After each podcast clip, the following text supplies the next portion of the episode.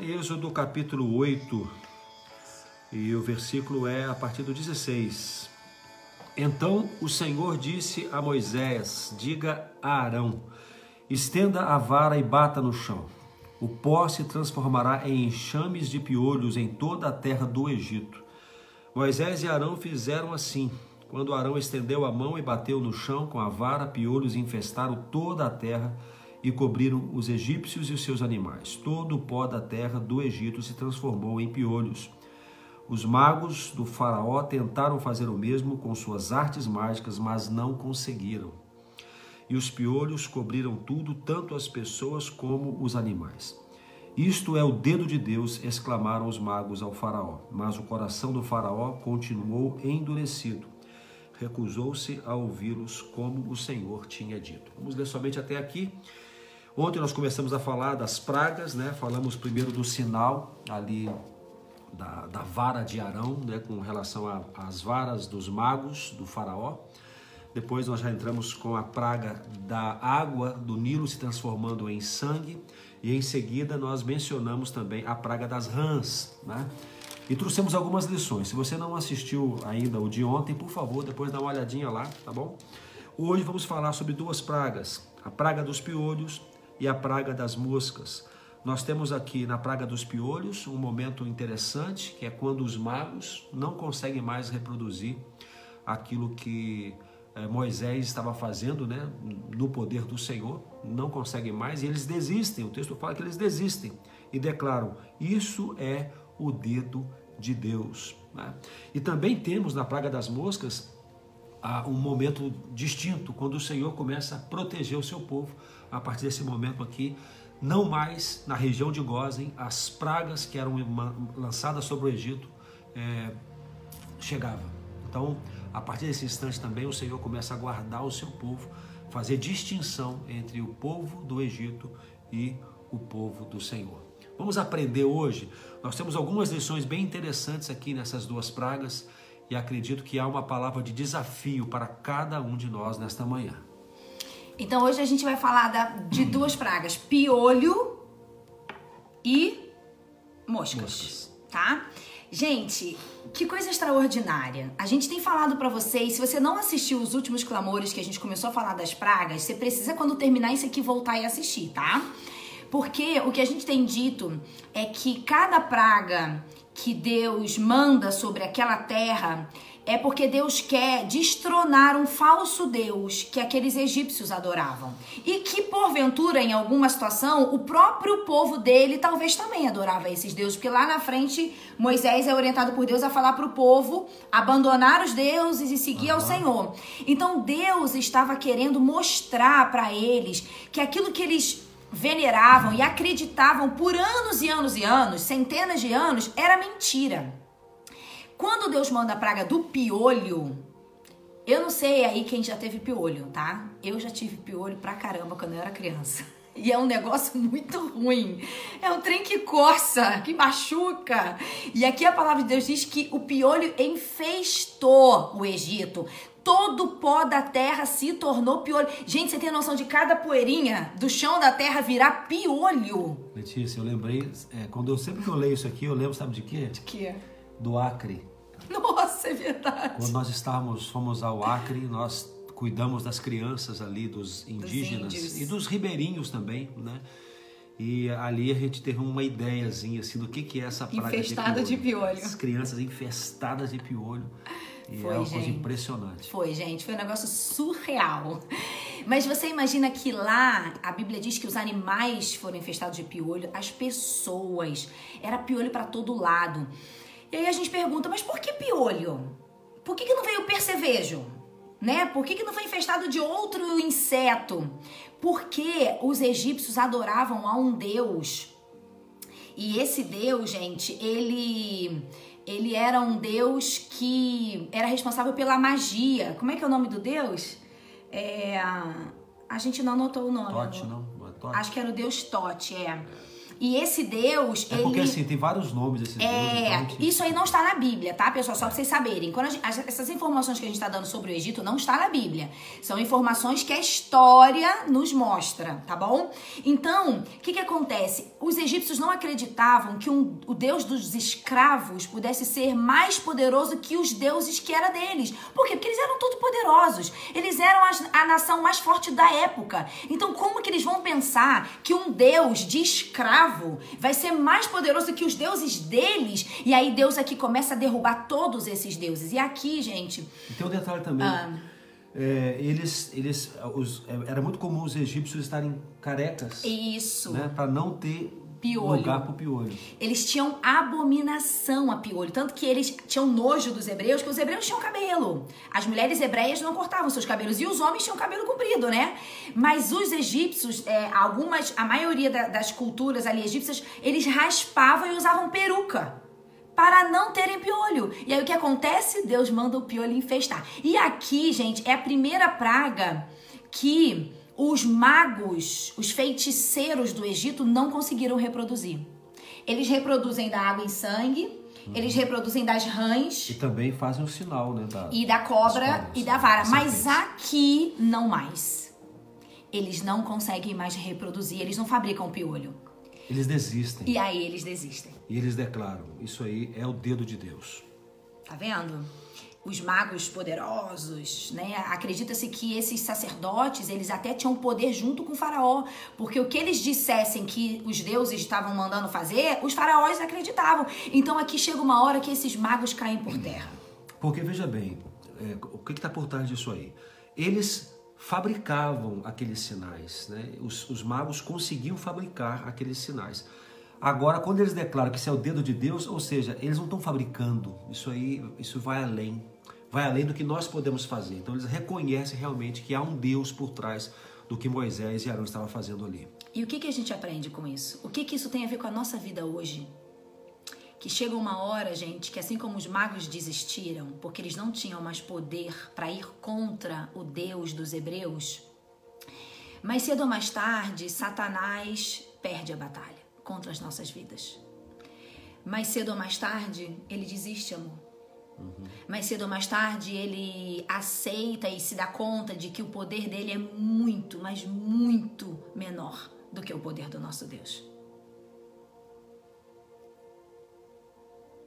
Então você pode crer que, a despeito de algo muito difícil que você esteja enfrentando hoje, que parece que o inimigo está ganhando a batalha, mais cedo ou mais tarde o diabo é derrotado. E é nisso que nós cremos. E quando a gente enfrenta uma luta, é, hoje estamos enfrentando, já falamos isso para vocês, nós sabemos que em algum momento o Senhor vai se levantar em nosso favor e ele vai destronar os, o império das trevas. Então aqui, gente, mais cedo ou mais tarde a gente entende que Satanás tem que se render ao poder do Senhor. E esses magos não têm mais o que fazer. Entendem? Isso vai acontecer com a sua vida também. Amém. Mais cedo ou mais tarde, é, todos irão se render ao poder do Senhor. Aleluia. O que os magos fizeram, na verdade, é uma amostra do que vai acontecer com todo o povo, com toda a humanidade. Mais cedo ou mais tarde, todo o nome confessará a Jesus como Senhor, reconhecerá o Senhor como o único Deus. Amém. Então, os magos, eles, eles nos dão uma, uma amostra do que Amém. acontecerá com toda a humanidade. Amém. O poder das trevas não pode reproduzir aquilo que o poder do Senhor faz. Amém. Mais cedo ou mais tarde, todo olho verá, todo olho reconhecerá o Senhor como o único Deus. Você hoje está enfrentando alguma batalha na sua vida que parece, só parece, que o inimigo está vencendo? Pode ser que você esteja enfrentando uma batalha contra o pecado e frequentemente parece que você é derrotado, parece que o diabo vence sobre você. Gente, vamos nos levantar contra toda a seta do inferno sobre as nossas vidas. Vamos nos levantar e saber, vamos crer que em algum momento o diabo se rende. Porque o poder que o diabo tem, gente, a gente pensa que ele tem um poder extraordinário. Gente, ele era só um dos anjos no céu. Um deles Ele foi criado por Deus. Ele, ele foi expulso do céu. Então, você precisa crer que o Deus que, que criou todas as coisas, a hora que ele faz assim, o diabo foge. Então aqui é uma hora que Deus fala assim: chega. Vocês já reproduziram a rã, já reproduziram lá a, cobra, a água, agora não mais. Porque agora vocês vão ver que eu sou Deus. E isso também acontece nas nossas vidas. Então quero que você aqueça seu coração de toda fé e de toda esperança que chega uma hora que Satanás desiste. A Bíblia diz que nós devemos resistir ao diabo. Resistir ao diabo, porque isso é a nossa parte e a partir daí ele vai fugir. Amém. Então, resistir a Satanás, resistir àquilo que Satanás está falando na sua mente, é, resistir às propostas do diabo. E ele fala muita coisa, ele fala que nós não podemos, que nós não somos capazes, que nós somos fracos, que o nosso Deus não é de nada, que nós somos pecadores miseráveis e que nós não, deve, não somos dignos de buscar a Deus, que nós não somos, é, não, não temos. É, não temos condição nenhuma de ser abraçados por Deus. Gente, nós sabemos que somos pecadores, somos miseráveis, nós somos falhos, mas o Senhor é o Deus que estende as mãos, Amém. que nos abraça, que nos recebe por sua graça e misericórdia. Amém. Então, nós devemos resistir. Amém. Quando Satanás diz, você está derrotado, nós declaramos que a nossa vitória vem em nome do Senhor. Amém. E ao resistir o diabo, ele foge da nossa presença. No que, que você está crendo? Quando o diabo se levanta contra você, no que, que você crê? Porque às vezes a gente vê as pessoas, não, eu tenho fé que Deus vai fazer tal coisa, Deus vai resolver tal coisa, mas está desesperado, mas está com medo, mas tá, não dorme, está angustiado. Não, gente. Nós temos um Deus ao nosso lado e ainda que o inimigo também se levante, o Senhor é muito maior. Então por que você está com medo? Por que você está duvidando? Chega uma hora que o inimigo corre. E aí vem a outra praga, né, amor? As moscas. Cara, gente, olha isso aqui. Agora é algo extraordinário. Se liga aí. As moscas é interessante porque, é, primeiro, que há distinção, né? A distinção entre o povo do Egito Amor, e o povo de Deus. Primeiro, não. Essa é a okay. parte mais extraordinária da parada. Ah, tá. É porque eu, porque eu, me, eu me apego às propostas do faraó. Ah, eu me apego a, a que Sabe? Deus protegeu. É, porque as propostas do faraó mostram a safadeza de Satanás. Então, deixa eu falar da, então, da questão e você fala de faraó. Galera, Olha o que acontece aqui. Deus diz assim, ó, vou mandar mais uma praga, que são as moscas. As moscas vão infestar o Egito, assim como os piolhos, tá? Ele, versículo 21 diz: "Os lares dos egípcios e todo o chão ficará cheio de mosca". Aí, olha que lindo. Dessa vez, porém, eu vou poupar a região de Gozen, onde o meu povo vive. Lá não aparecerão moscas. E então, Faraó, você saberá que eu sou o Senhor e eu estou presente até mesmo no meio da sua terra. Farei clara a distinção entre o meu povo e o seu. E esse sinal acontecerá amanhã. Galera, o que, que Deus está falando para Faraó? Faraó, eu vou perturbar a sua vida com mosca. Você não está entendendo. É tanta mosca que se você abrir a boca, vai entrar mosca na sua boca. Porque é mosca voando, gente. Só que é o seguinte: o meu povo que está lá na terra de Gozen, ele será poupado. Um detalhe, só para uhum. justificar o amanhã aqui. O Senhor está dizendo para o faraó que hoje você pode tomar uma decisão que prive vocês de passar pelo que vai acontecer amanhã. Pelo sofrimento. Então você hoje tem que tomar uma decisão. Então era o desafio do Senhor ao faraó naquele momento com relação à praga das moscas. E aí não chegou, as moscas não atingiram o povo de Deus. Ô amor, sinceramente, eu, se fosse escrava no Egito, apanhando, sendo humilhada, todas aquelas condições horrorosas, os egípcios me dominando, os egípcios me maltratando, aí chega agora, na hora da mosca, a gente tá sabendo que lá no Egito tá cheio de mosca. Ah, eu ia olhar e falar assim: ah, então tá, né? Tamo aqui. Isso é humildade. Tamo aqui de boa. Não, não, não é questão de soberba. é uma questão de você entender. Perceber o que, Deus que você serve. Isso. Né? Que se você é filho de Deus, você tem distinção. E, ele, e Deus fala isso no versículo: Eu farei distinção entre o meu povo e o seu porque eu poupo o meu povo. E aí a galera tá de boa lá, enquanto as moscas estão destruindo o Egito, que é isso que a Bíblia diz, que é, tem uma, ele diz ali que o Egito ficou infestado de mosca. E foi horrível. Em estado de calamidade Isso. por causa das moscas. Isso aí, calamidade. Aí o faraó mandou chamar Moisés. Chamar Moisés e Arão e disse.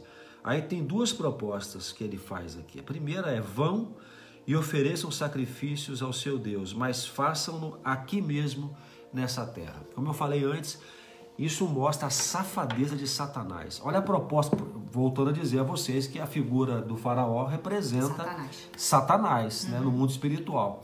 Então a proposta dele qual é? Podem sacrificar o seu Deus, mas façam aqui mesmo no Egito. O Egito simboliza a vida de pecado. Então o que o, que o faraó está fazendo aqui?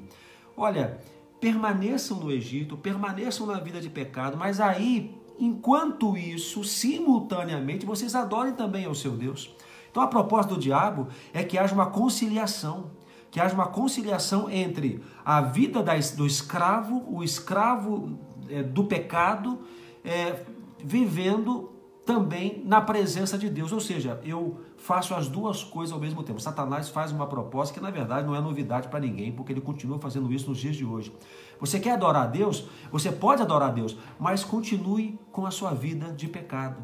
Ou seja, Deus não, não vai ser exclusivo, Deus não vai ser o único Deus da sua vida, o único Senhor. Você pode adorar a Deus, mas permaneça aqui no Egito. Ou seja, é como que se o diabo dissesse para você, ou dissesse para alguém o seguinte: você não precisa abandonar o Egito, você não precisa deixar a, a- escravidão do pecado para adorar a Deus. Pode fazer as duas coisas.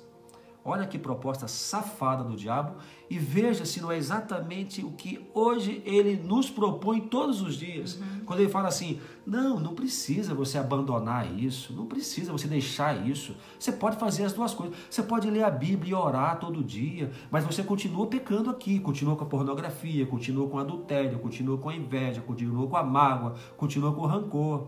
Ou seja, não deixe o Egito, permaneça no Egito e, estando no Egito, busque o Senhor. Olha a proposta do faraó. Porque você já tá fazendo uma coisa boa em adorar a Deus. Entende? Ah lá, alguém perguntou o que, que representava a mosca para os egípcios. Foi bom você ter perguntado, Lúcia, que eu esqueci de falar e já tinha passado, eu não quis voltar. As moscas, é, porque os egípcios adoravam um deus chamado Beuzebu. E segundo essa crença, ele era poderoso para afugentar as moscas. E um outro deus chamado Ptah, que era o criador do universo. Então, eles ali estavam sendo destronados esses dois deuses, o que controlava as moscas e esse que era o criador do universo, porque ele não conseguiu administrar a proliferação de um ser. Então, esses dois deuses ser abominável. E o É. Beuzebu não conseguiu espantar as moscas. As moscas estavam em todo o Isso. Egito como uma calamidade. tá? Então foi bom você ter perguntado. Galera, isso que o Fabrício tá falando é muito sério. Satanás sempre tenta colocar no nosso coração que tem coisas que a gente não precisa abandonar. A gente pode servir a Deus. A gente pode ir na igreja, a gente pode até ter ministérios, a gente pode tentar em casa eh, mudar alguns hábitos, mas aqueles outros a gente não precisa abandonar. Tá tudo bem. Foi isso que ele fez com o povo. Disse assim: tá bom, tá bom, vocês querem adorar o seu Deus? Tá bom, adora, mas adora aqui no Egito. E Deus falou para adorar onde? No monte. Três dias de viagem. Deus disse que era para adorar, ele disse aonde era para adorar. E então Faraó tenta mudar a proposta de Deus. Ele não faz isso com a nossa vida? Ele tenta mudar. A Bíblia diz que a gente não, te- não deve viver uma vida tal, não tem que fazer tal. Mas aí vem alguém e fala assim, cara, mas não, Não é, é tanto assim. assim. Ah, é muito exagero, é outros tempos, a gente está vivendo numa era moderna. Eu nem vou entrar em detalhes do que que é. Você sabe. A gente sabe. O que que Satanás muitas vezes tenta fazer a gente negociar. Não precisa abandonar isso, você pode adorar Deus e continuar. Aí é, Moisés fala: não, a gente não vai adorar aqui porque o nosso sacrifício é abominável para vocês. Lembra que a gente falou que eles adoravam Deus, a Deus vaca, eles adoravam. Hathor. Ra- é, né? Então, como é que o povo hebreu ia matar e queimar os animais? Eles, aí Moisés fala: Cara, vocês vão apedrejar a gente se vocês virem a gente, teoricamente, matando um Deus de vocês. Não rola aqui no Egito. É, isso é uma argumentação, na verdade. Na verdade, Deus queria É que claro, embora. é né? claro. E aí Faraó fala: Não, então tá bom. Vocês não, não vai dar pra adorar aqui? Aí a segunda proposta segunda. safada do Safada. diabo e que ele reproduz também nos dias de hoje. Uhum. O faraó fala assim, ó, tá aqui no versículo, é, cadê? É, versículo.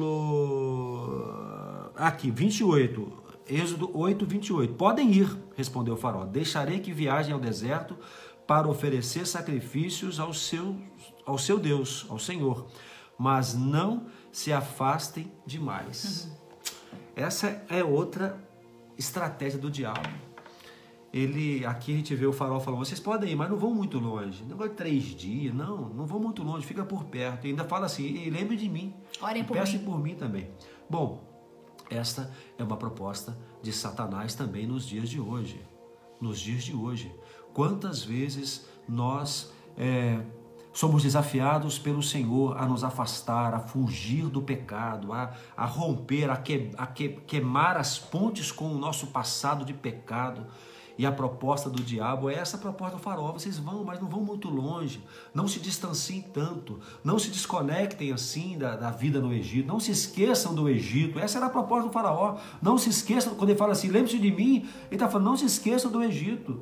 Lembre-se de nós. Né? Lembre do que vocês viveram aqui. Ou seja, a proposta do diabo nos dias de hoje também é a mesma é que nós mantenhamos relacionamento com o, o, pecado, relacionamento com o Egito. A proposta do diabo é que nós permaneçamos ainda assim com conexões, com elos, com a vida passada que nós abandonamos. No entanto, o Novo Testamento, o Senhor Jesus, ele, ele nos desafia a viver uma nova vida. Aquele que está em Cristo, nova criatura é. As coisas velhas já passaram e tudo se fez novo. Eu lembro de outra passagem muito importante isso diz respeito a essas duas propostas do faraó.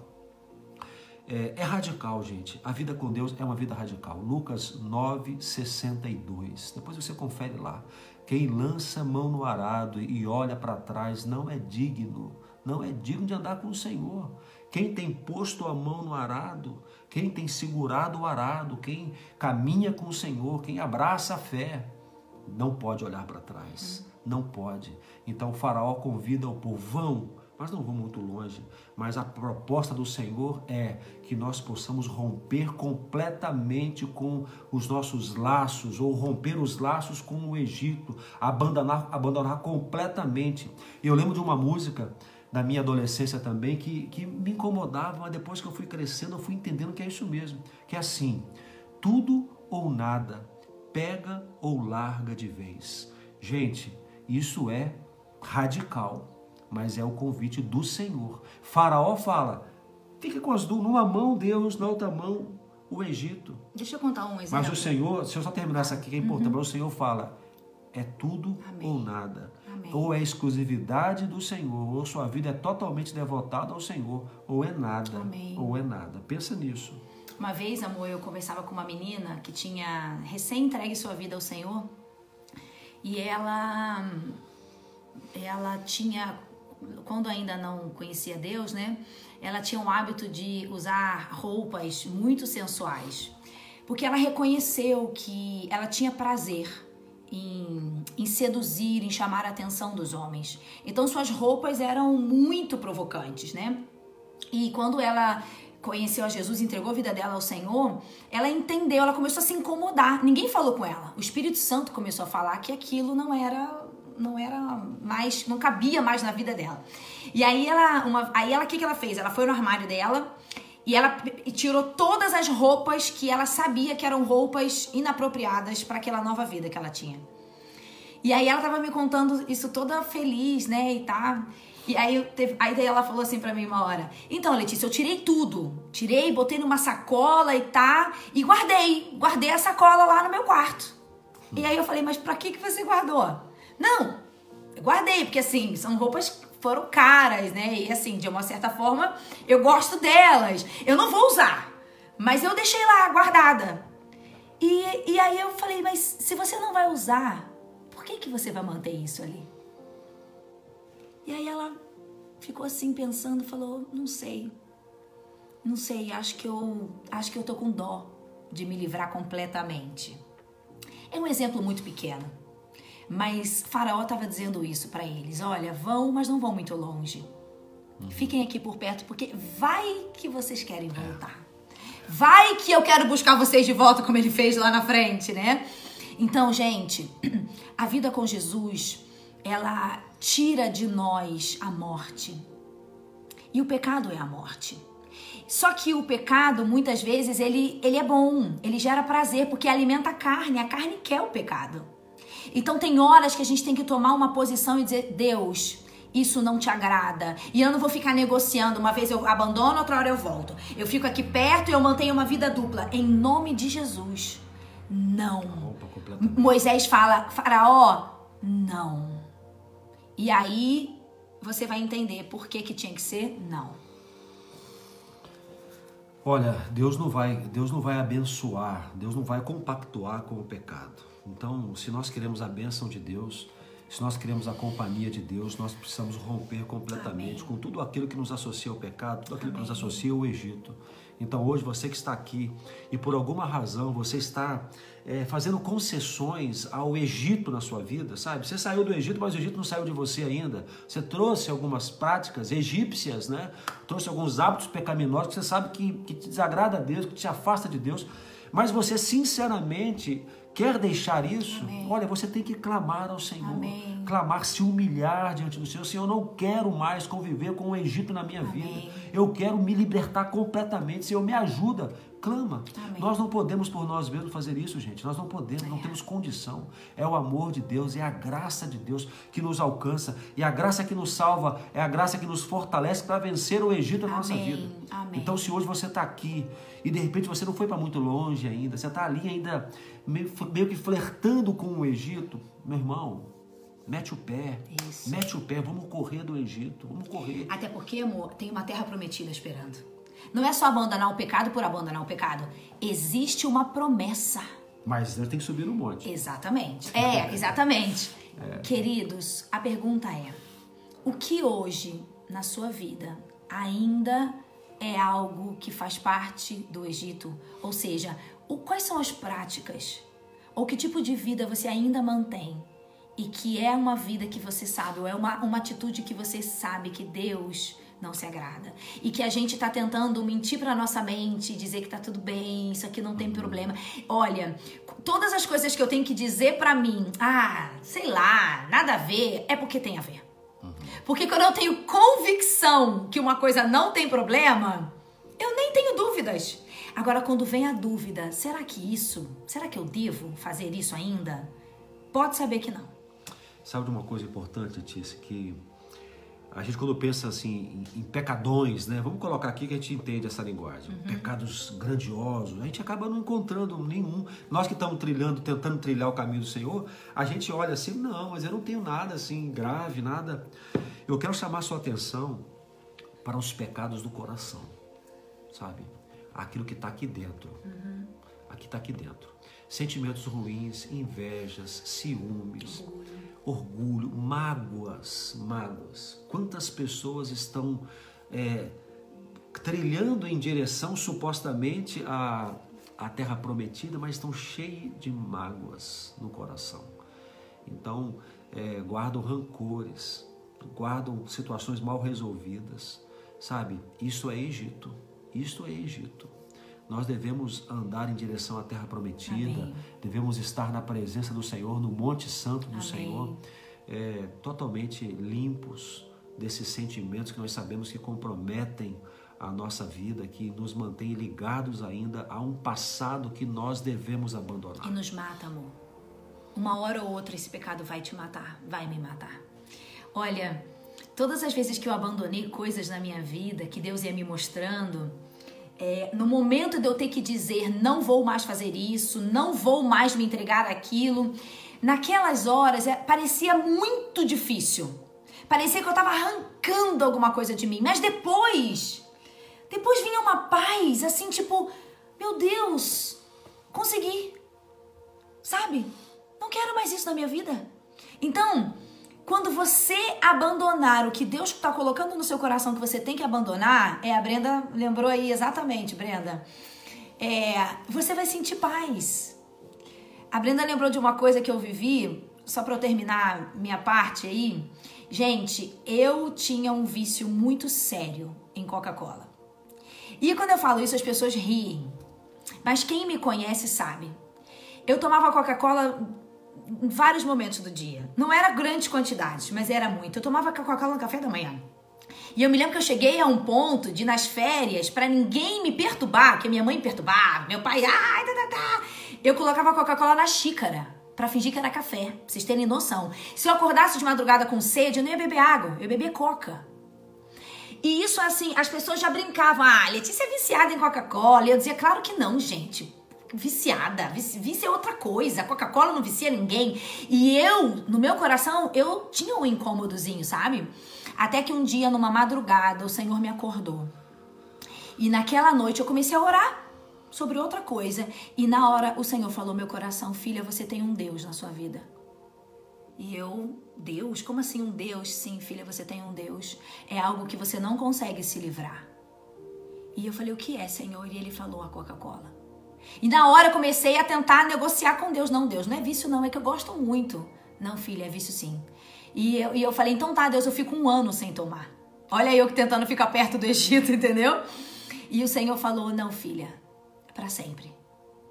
Gente, naquela hora me deu um desespero, porque aí eu entendi, não, para sempre é muita coisa, Deus, para sempre não dá. E o Senhor falou, filha, sim, sacrifica, sabe por quê? É mau testemunho para você. As pessoas já falavam isso para mim, que eu era viciada. Eu ia na casa de qualquer pessoa, gente, que me conhecia. Na hora a pessoa falava, ah, querida, isso que eu comprei para você. E botava Coca-Cola na mesa. Elas já sabiam. E eu falei, Senhor, então tá bom. Então, a partir de hoje, nunca mais eu vou tomar nenhum refrigerante. Porque eu sabia que se eu deixasse algum, eu ia migrar o vício, entendeu? Nenhum. Gente, foi uma das coisas mais difíceis que eu já fiz. Aí eu não tinha, aí eu tive ideia de que aquilo era um Deus na minha vida. E quando eu falei para as pessoas, amor, me lembro que na igreja, falei para as meninas amigas, né? Falei, gente, fiz um voto com Deus, eu não vou mais tomar Coca-Cola, me libertei. Aí elas falavam assim: "Ih, duvido! Duvido!" Elas não acreditaram. E aí, gente, acabou acabou isso na minha vida. Isso deve ter uns 3 ou 4 anos já. Tem mais. É? Tem mais. Enfim, deve ter mais. Só pra você ter... ela é ruim com datas, É, mas tá, tudo bem. é, sabe, só pra você ter uma ideia, sabe quantos quilos eu perdi depois que eu parei de tomar Coca-Cola? 7 quilos. Pra você ter ideia de quanto a Coca-Cola eu tomava, que não é brincadeira o que eu tô te falando. Então era um vício para mim. E Deus me incomodou. E acabou acabou, entendeu? Então, eu tô falando de uma coisa pequena, mas talvez Deus está te incomodando sobre alguma coisa. Talvez você tenha uma Coca-Cola na sua vida. Também. Né? E volta a dizer, podem ser aquelas coisas que os olhos não veem. É.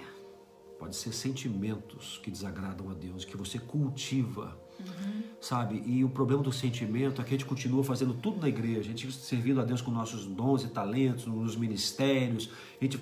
E aí, quando chega de noite no quarto, esse sentimento aflora e, e mágoas e rancores e ódios e cuidado, isso é hipocrisia. Não podemos adorar a Deus e permanecer no Egito. Moisés deixou muito claro: o povo vai sair e o povo vai para longe, porque o povo vai subir no monte de Deus e vai ter um encontro com o seu Deus lá. Amém. Meu irmão, foge Amém. do Egito. Foge. E se você saiu do Egito e está trazendo o Egito com você, corte os vínculos Amém. com o Egito para a glória de Deus.